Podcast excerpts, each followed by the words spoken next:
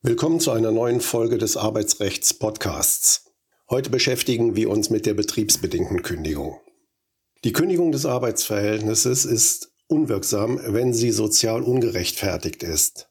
Dies ist sie unter anderem dann, wenn sie nicht durch dringende betriebliche Erfordernisse, die einer Weiterbeschäftigung des Arbeitnehmers in diesem Betrieb entgegenstehen, bedingt ist. Betriebliche Erfordernisse im vorgenannten Sinn können innerbetriebliche oder außerbetriebliche Umstände sein. Innerbetriebliche sind etwa die, Rationalisierung, Einschränkungen in der Produktion, organisatorische Änderungen oder das Outsourcing. Außerbetriebliche Erfordernisse äh, stellen etwa Umsatzeinbußen dar oder der Auftragswegfall oder ähnliches. Die innerbetrieblichen Ursachen fallen regelmäßig mit der unternehmerischen Entscheidung zusammen, auf die der Arbeitgeber die Kündigung stützt. Der Entschluss, Lohnkosten zu senken, stellt keine Unternehmerentscheidung dar, da nicht feststeht, aufgrund welcher innerbetrieblichen Maßnahmen dieser Entschluss umgesetzt werden soll. Der Auftragswegfall bzw. Auftragsmangel, das ist dann eine außerbetriebliche Ursache, muss dauerhaft sein, ein nur vorübergehender Engpass reicht nicht aus. Im Normalfall führen außerbetriebliche Ursachen für sich allein noch nicht zum Wegfall eines Arbeitsplatzes. Dann ist zunächst eine unternehmerische Entscheidung erforderlich, die auf die veränderte Situation reagiert.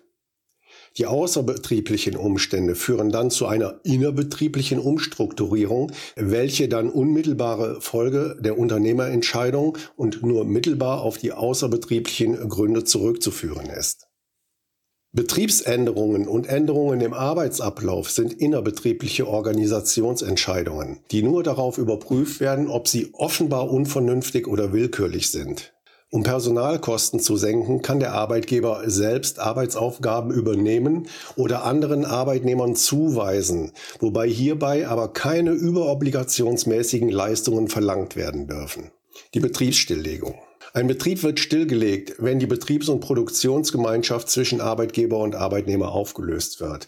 Das heißt, wenn der Arbeitgeber ernsthaft beabsichtigt, den bisherigen Betriebszweck dauerhaft oder für einen erheblichen Zeitraum zumindest nicht weiter zu verfolgen.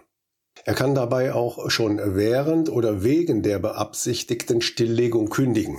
Dies setzt voraus, dass zum Kündigungszeitpunkt davon auszugehen sein muss, dass zum Zeitpunkt des Kündigungstermins mit einiger Sicherheit der Eintritt eines die Entlassung nötig machenden betrieblichen Grundes gegeben sei. Die unternehmerische Entscheidung des Arbeitgebers, keine neuen Aufträge mehr anzunehmen und die bestehenden mit Arbeitnehmern nur noch während deren Kündigungsfristen einzusetzen, um den Betrieb schnellstmöglich stillzulegen, ist grundsätzlich geeignet, die Kündigung sozial zu rechtfertigen. Sieht sich der Arbeitgeber durch außerbetriebliche Umstände zur Stilllegung gezwungen, ist es unschädlich, wenn sich die Verhältnisse wieder erwarten anders als bei vernünftiger Betrachtung vorhersehbar entwickeln. Kommt es trotz der Prognose nicht zur Betriebsstilllegung, kann der zunächst zu Recht gekündigte Arbeitnehmer möglicherweise einen Anspruch auf Fortsetzung des Arbeitsverhältnisses haben. Bei etappenweiser Stilllegung kann der Arbeitgeber auch schrittweise kündigen. Hier hat er aber zu prüfen, ob nicht noch eine Weiterbeschäftigungsmöglichkeit in einem nicht stillgelegten Betriebsteil in Frage kommt oder ob noch Abwicklungsarbeiten erforderlich sind. Vor allem muss der Arbeitgeber die Grundsätze der Sozialauswahl beachten, selbst bei nur kurzfristigen Abwicklungsarbeiten.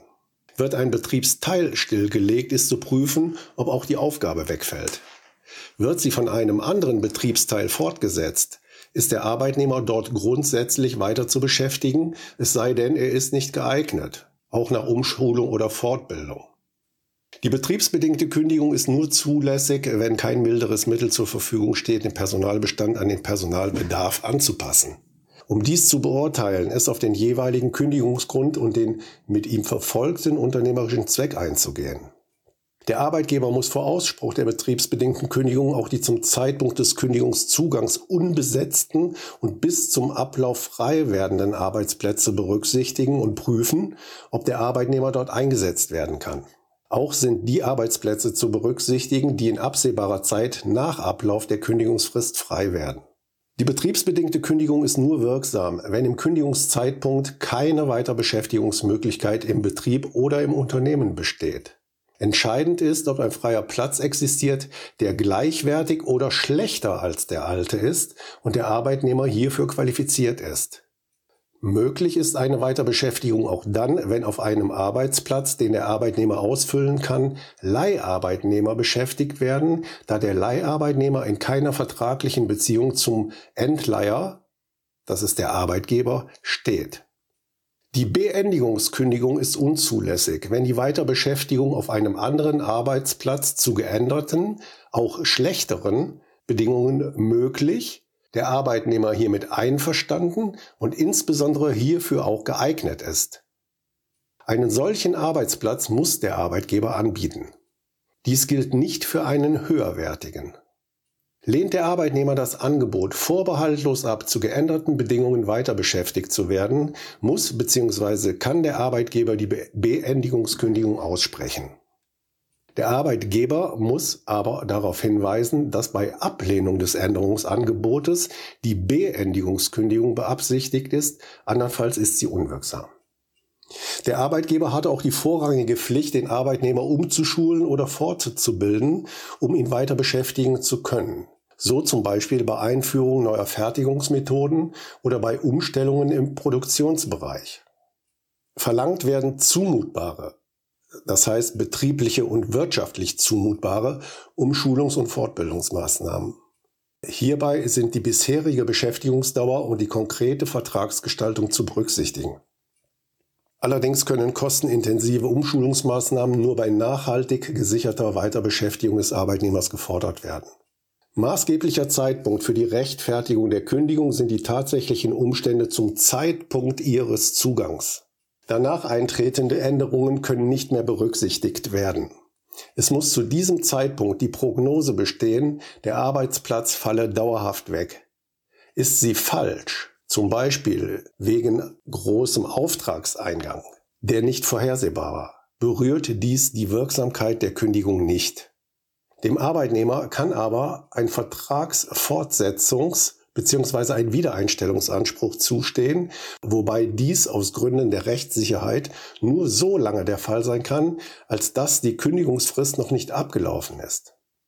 Nur ausnahmsweise kann er auch nach Ablauf der Kündigungsfrist angenommen werden, so etwa, wenn eine angebliche Rationalisierungsmaßnahme nur kurze Zeit nach dem Ausscheiden des Arbeitnehmers gestoppt wird. Nur ausnahmsweise kann er auch nach Ablauf der Kündigungsfrist angenommen werden, so etwa, wenn eine angebliche Rationalisierungsmaßnahme nur kurze Zeit nach dem Ausscheiden des Arbeitnehmers gestoppt wird. So, genug für heute. In der nächsten Folge werden wir uns äh, nämlich mit der Sozialauswahl beschäftigen. Ähm, die wird äh, relativ umfangreich behandelt äh, werden und äh, deshalb äh, machen wir hier an dieser Stelle äh, erstmal einen Cut, damit wir die Sozialauswahl dann in einem Rutsch ähm, besprechen können.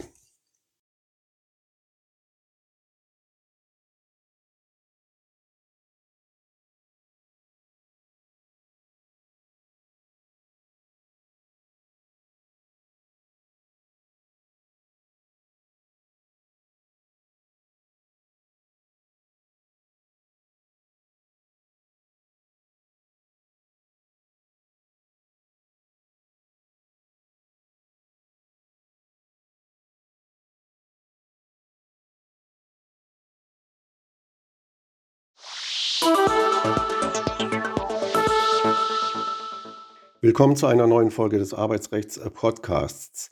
Heute geht es um die äh, Sozialauswahl, wie bereits äh, am Schluss des letzten Podcasts angekündigt. Die Sozialauswahl. Kommen mehrere Arbeitnehmer als Adressaten einer betriebsbedingten Kündigung in Frage, muss der Arbeitgeber denjenigen auswählen, der aufgrund seiner Sozialdaten am wenigsten schutzbedürftig ist. Wird der Betrieb vollständig stillgelegt, bedarf es keiner Sozialauswahl, wenn alle Arbeitsplätze zur gleichen Zeitpunkt wegfallen. Etwas anderes gilt bei einer etappenweisen Stilllegung, wobei der Arbeitgeber dann aber auch sozial stärkere Mitarbeiter für die Abwicklungsarbeiten weiter beschäftigen darf, wenn hierdurch Einarbeitungszeiten vermieden werden können. Auch für die Feststellung der Sozialwidrigkeit der Kündigung kommt es auf den Zeitpunkt ihres Zugangs an. Die Prüfung erfolgt in drei Schritten. Erstens vergleichbare Arbeitnehmer. Die Auswahl der vergleichbaren Mitarbeiter ist betriebs- nicht unternehmensbezogen vorzunehmen. Vergleichbar sind Arbeitnehmer, wenn sie auf horizontaler Betriebsebene austauschbar sind. Die Austauschbarkeit richtet sich primär nach arbeitsplatzbezogenen Merkmalen, also nach der ausgeübten Tätigkeit, welche nicht nur bei Identität der Arbeitsplätze vorliegt, sondern auch, wenn der Arbeitnehmer aufgrund seiner bisherigen Aufgaben im Betrieb und angesichts seiner Qualifikation in der Lage ist, andersartige, aber gleichwertige Arbeit eines anderen Mitarbeiters zu erledigen. Hierbei ist es gleichgültig, wenn eine kurze Einarbeitungszeit nötig ist. Nicht einzubeziehen sind trotz ansonsten bestehender Vergleichbarkeit Arbeitnehmer, die per Gesetz im Zeitpunkt der beabsichtigten Kündigung ordentlich nicht kündbar sind. Zum Beispiel das Betriebsratsmitglied, die Schwangere oder ein Elternzeitler. Dies gilt nicht, wenn die Zustimmung einer Behörde zur Kündigung erforderlich ist und auch vorliegt. Arbeitnehmer, die aufgrund einer tarif- oder einzelvertraglichen Vereinbarung ordentlich unkündbar sind, sind ausgenommen, wenn die Vereinbarung nicht altersdiskriminierend ist. Ob bei der Kündigung Teilzeitbeschäftigter Arbeitnehmer die Vollzeitbeschäftigten und bei der Kündigung Vollzeitbeschäftigter die Teilzeitbeschäftigten einzubeziehen sind, hängt von der Organisation des Betriebes ab. Sind für bestimmte Arbeiten nur Vollzeitkräfte vorgesehen, sind beim Vorliegen einer bindenden Unternehmerentscheidung bei der Kündigung einer Teilzeitkraft die Vollzeitbeschäftigten nicht in die Sozialauswahl einzubeziehen. Etwas anderes gilt, wenn der Arbeitgeber nur die Zahl der Arbeitsstunden insgesamt abbauen will, ohne dass eine Organisationsentscheidung vorliegt. Dann sind alle in diesem Bereich beschäftigten Arbeitnehmer einzubeziehen. Grundsätzlich ist die Sozialauswahl betriebsbezogen, gegebenenfalls auch abteilungsübergreifend. Sind als Arbeitsort des zu kündigenden Arbeitnehmers verschiedene oder alle Betriebsteile zulässig, sind auch alle Arbeitnehmer aller Betriebsteile mit einzubeziehen. Nochmal, sind auch alle Arbeitnehmer aller Betriebsteile mit einzubeziehen. Die Sozialkriterien. In Verhältnis zu setzen sind die Dauer der Betriebszugehörigkeit, das Lebensalter, bestehende Unterhaltspflichten und die etwaige Schwerbehinderung des Arbeitnehmers. Gelegentlich wird auch berücksichtigt, ob der Arbeitnehmer Alleinverdiener ist oder nicht. Hinsichtlich der Gewichtung steht dem Arbeitgeber ein Wertungsspielraum zu. Das heißt, die Sozialauswahl ist nur dann fehlerhaft, wenn der Gekündigte deutlich sozial schutzbedürftiger ist als ein anderer vergleichbarer Arbeitnehmer, dessen Arbeitsverhältnis fortbesteht. In der Praxis wird ein Punktesystem für die Gewichtung vorgenannter Kriterien verwandt. Für jedes Jahr der Betriebszugehörigkeit gibt es einen Punkt. Ab dem elften Jahr der Betriebszugehörigkeit für jedes weitere zwei Punkte. Bis maximal zum 55. Lebensjahr, das heißt maximal sind 70 Punkte erreichbar. Für das Lebensalter pro Jahr gibt es einen Punkt. Bis maximal zum 55. Lebensjahr, das heißt es sind maximal 55 Punkte erreichbar. Für jedes unterhaltsberechtigte Kind gibt es vier Punkte. Für den Familienstand verheiratet gibt es acht Punkte. Für eine Schwerbehinderung bis 50 Prozent 5 Punkte und für je Prozent über 50 Prozent einen Punkt. Die endgültige Auswahl erfolgt unter Abwägung weiterer Gesichtspunkte, zum Beispiel ob der betroffene Arbeitnehmer ähm, zum Beispiel Alleinverdiener ist. Die Leistungsträger. Bestimmte, an sich vergleichbare und nicht schützenswerte Arbeitnehmer kann der Arbeitgeber von der Sozialauswahl ausschließen, wenn dies im berechtigten betrieblichen Interesse liegt. Das ist etwa bei besonderen Leistungen eines sozial stärkeren Arbeitnehmers der Fall, insbesondere wenn es sich bei dem fortbestehenden Arbeitsplatz um eine Schlüsselposition handelt, sodass von der auf diesem Arbeitsplatz erbrachten Leistungen auch die auf anderen Arbeitsplätzen erbringbaren Leistungen abhängen oder wenn gerade der fragliche Arbeitsplatz von herausragender Bedeutung für den Ertrag des Betriebes ist. So zum Beispiel bei einem Verkäufer mit besonders vielen Vertragsabschlüssen. Besondere Kenntnisse des sozial stärkeren Arbeitnehmers gehören ebenfalls dazu. Das sind, Tätigkeit, das sind tätigkeitsbezogene Qualifikationen, aber auch solche, die nicht zur Erbringung der vertraglich geschuldeten Arbeitsleistung sind, jedoch für einen reibungslosen Betriebsablauf erforderlich sind. Zum Beispiel Betrieb mit zahlreichen ausländischen Arbeitnehmern, deren deutsche Sprachkenntnisse nicht ausreichen. Der fragliche Mitarbeiter hat aber diese Sprachkenntnisse, um zu übersetzen. Die in einem Tarifvertrag oder in einer Betriebsvereinbarung geregelte Gewichtung der Sozialkriterien kann nur auf grobe Fehlerhaftigkeit hin überprüft werden, also darauf, ob die Gewichtung von Alter, Betriebszugehörigkeit und Unterhaltspflichten und Unterhaltspflichten jegliche Ausgewogenheit vermissen lässt. Die Namensliste. Vereinbaren Arbeitgeber und Betriebsrat bei einer Betriebsänderung einen Interessenausgleich und sind darin die zu kündigenden Arbeitnehmer namentlich benannt, so wird vermutet, dass die Kündigung durch dringende betriebliche Erfordernisse bedingt ist. Die Sozialauswahl kann dann gerichtlich nur auf grobe Fehlerhaftigkeit hin überprüft werden. Nochmal. Die Sozialauswahl kann dann gerichtlich nur auf grobe Fehlerhaftigkeit hin überprüft werden. Nochmal. Die Sozialauswahl kann dann gerichtlich nur auf grobe Fehlerhaftigkeit hin überprüft werden. Damit wird das Prozessrisiko des Arbeitgebers deutlich gesenkt. Die Namensliste muss allerdings entweder im, im, Interessenausgleich selbst enthalten sein oder, wenn auf sie im Interessenausgleich Bezug genommen wird, mit ihm fest verbunden, also zum Beispiel getackert sein. Wird die Namensliste getrennt vom Interessenausgleich erstellt, reicht ihre Unterzeichnung von den Betriebsparteien und in ihr die Bezugnahme auf den Interessenausgleich. Nochmal den Satz. Wird die Namensliste getrennt vom Interessenausgleich erstellt, erreicht ihre Unterzeichnung von den Betriebsparteien und in ihr die Bezugnahme auf den Interessenausgleich aus. Ein Interessenausgleich kann um die Namensliste ergänzt werden.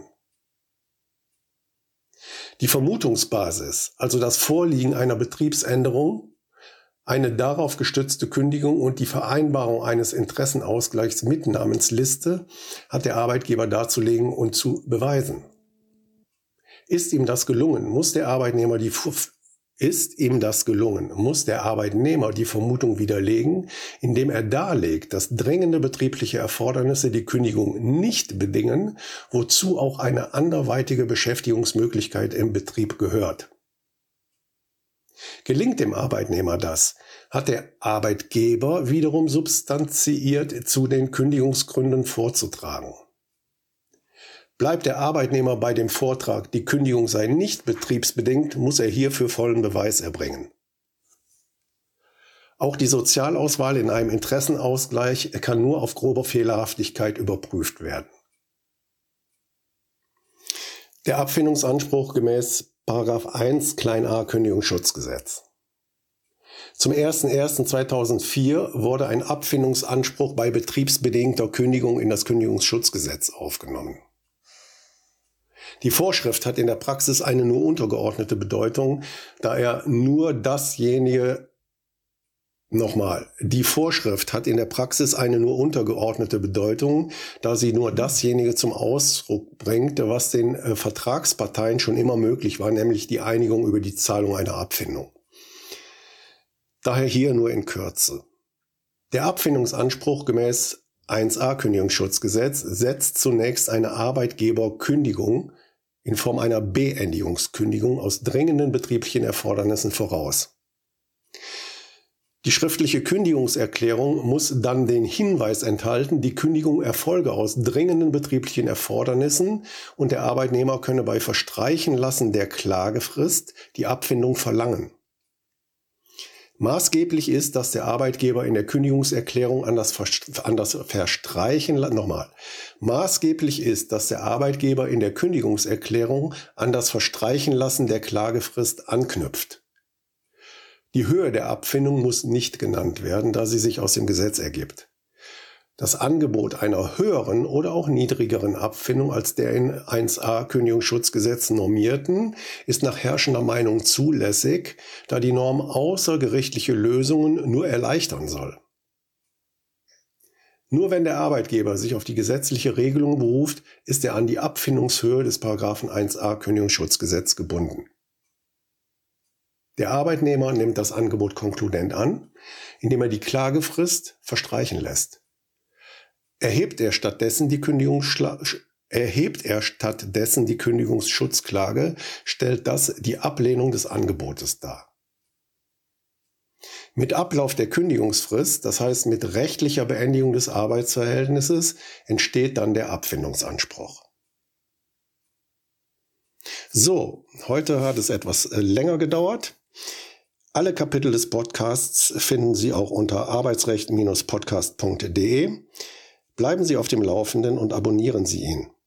Auf der Website info-kündigung.de können Sie alle Informationen auch nachlesen. Wenn Sie Fragen zum Thema Arbeitsrecht oder einen Themenvorschlag haben, können Sie uns auch gerne eine E-Mail an kanzlei.ra-potratz.de schicken. Danke fürs Zuhören und bis zur nächsten Folge.